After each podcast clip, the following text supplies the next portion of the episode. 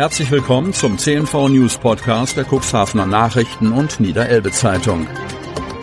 In einer täglichen Zusammenfassung erhalten Sie von Montag bis Samstag die wichtigsten Nachrichten in einem kompakten Format von sechs bis acht Minuten Länge.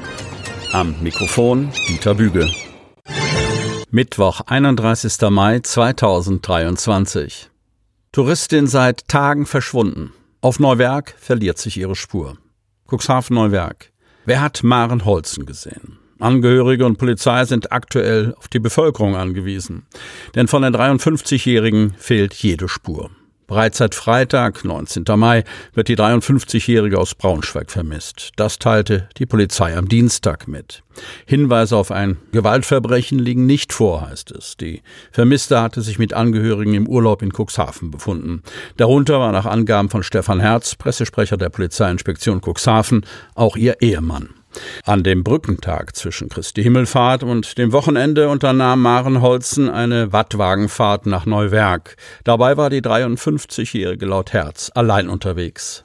Auf Neuwerk soll Maren Holzen noch angekommen sein. Doch auf der Insel verliert sich ihre Spur. Denn nach Cuxhaven sei sie zumindest mit dem Wattwagen nicht mehr zurückgefahren, erklärt Polizeisprecher Herz. Insulaner und Wattwagenfahrer seien bereits befragt worden. Eine Ahnung, wo sich die Vermisste aufhalten könnte, hat die Polizei aber bisher nicht. Deshalb seien bei der Suche auch noch keine Spürhunde, Hubschrauber oder ähnliche Mittel eingesetzt worden, erklärt Herz. Solche Maßnahmen machen nur Sinn, wenn man einen konkreten Ausgangspunkt hat, wo man ansetzen kann.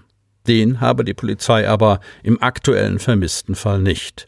Während ihre Angehörigen inklusive ihrem Ehemann wieder in der Heimat Braunschweig angekommen sind, bleibt die 53-Jährige verschwunden.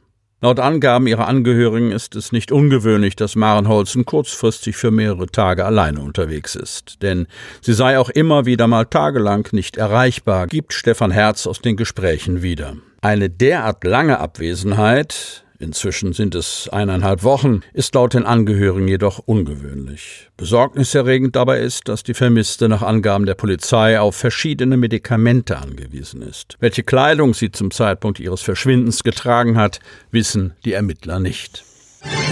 Am Donnerstag startet der Badespaß in Ockstedt. Zu Pfingsten war noch kein Badewetter, aber ab Donnerstag, 1. Juni, darf in Ockstedt wieder in die mit 25 Grad angenehm temperierten Fluten gesprungen werden.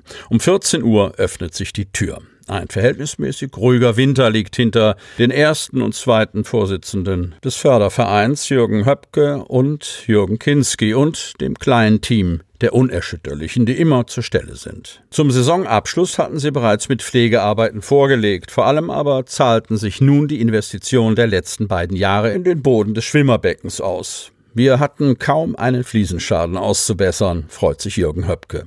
Sehr erfreulich sei die Beteiligung an der großen Beckenreinigungsaktion am 1. April nach einem Aufruf in der Ockstädter WhatsApp-Gruppe gewesen, der auch viele Jugendliche erreicht habe. Die sichtbarste Veränderung zum Saisonstart sind die frisch gefließten Durchschreitebecken wesentlich solider und weniger rutschanfällig als die frühere Folienbeschichtung. Seit dem 1. Mai sind die Becken gefüllt, die Chlorgasdosierungs- und Filteranlagen wurden hochgefahren und die Wasserqualität beständig geprüft.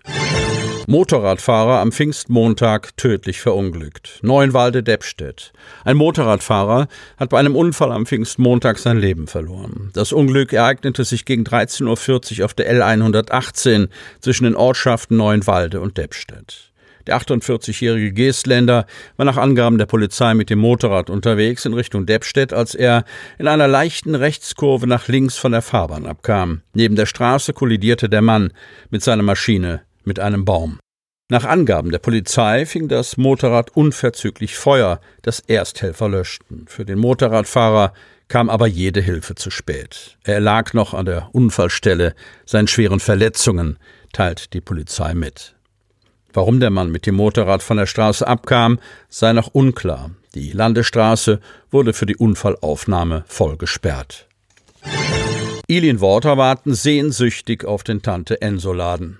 Die Ungeduld in Ilienwort wächst und manch einer hat die Hoffnung schon aufgegeben, dass es noch klappt mit einem Tante Enso Laden in Ilienwort. Nach Angaben des Bremer Unternehmens My Enso, das hinter den rund um die Uhr Supermärkten steht, gibt es aber nun Licht am Horizont. Wann kommt er denn endlich? fragen viele Dorfbewohner und meinen damit den sehnlichst erwarteten Lebensmittelmarkt Tante Enso, der in der Ortsmitte entstehen soll. Eineinhalb Jahre ist es mittlerweile her, dass die erforderliche Zahl von 300 Teilnehmern für die Errichtung des genossenschaftlich organisierten Tante Enso Geschäfts erreicht wurde. Die Ilin-Worter feierten diesen Erfolg geradezu überschwänglich. Aus der anfänglichen Euphorie ist jedoch längst so etwas wie Ernüchterung geworden. Das Projekt ist in Stocken geraten. Andere Orte im Kuxland, die auf den Tante-Enso-Zug aufgesprungen sind, haben Ilinwort längst überholt. Klar ist, aus den lange favorisierten Plänen auf dem Baugrundstück des Unternehmers Michael Saft in der Dorf mit einen Supermarktneubau zu errichten, wird wohl nichts. Nach Informationen unserer Zeitung konnten Saft und Enso keine Einigung erzielen. Vor und zurück, hin und her. So beschreibt Jessica Renzihausen, Kommunikationsmanagerin bei MyEnso, die Lage in Ilienwort. Und gute Pläne scheiterten an der Realisierungsmöglichkeit. Stattdessen rückt jetzt das leerstehende Sparkassengebäude an der Ecke Hauptstraße, Osterstraße wieder in den Fokus. Wir hatten das Objekt bereits zu Beginn im Visier, waren aber aufgrund der Größe zunächst nicht überzeugt, erläutert Jessica Renzihausen. Diese Ansicht hat sich offenbar geändert. Momentan sind wir in Gesprächen mit der an einer Zusammenarbeit sehr interessierten Eigentümerin und ermitteln die Kosten zur Ertüchtigung der Räumlichkeiten. Mit einer ausgeklügelten Shopplanung könne man auch auf dieser verhältnismäßig kleinen Fläche viele Artikel für einen Haushaltsvollversorger unterbringen, meint die Mai-Ense-Sprecherin. Ilienworts Bürgermeister Christian Roth weiß, dass die Ungeduld im Dorf groß ist. Die Hoffnung wird der Gemeinderat nicht aufgeben. Es liegt aber auch nicht mehr in unserer Hand, sagt er. Die Politik unterstütze das Projekt weiterhin und stehe bereit, wenn die Hilfe des Rates benötigt werde. Sie hörten den Podcast der CNV Medien. Redaktionsleitung Ulrich Rode. Produktion Win Marketing. Agentur für Text, Ton und Kommunikationstraining.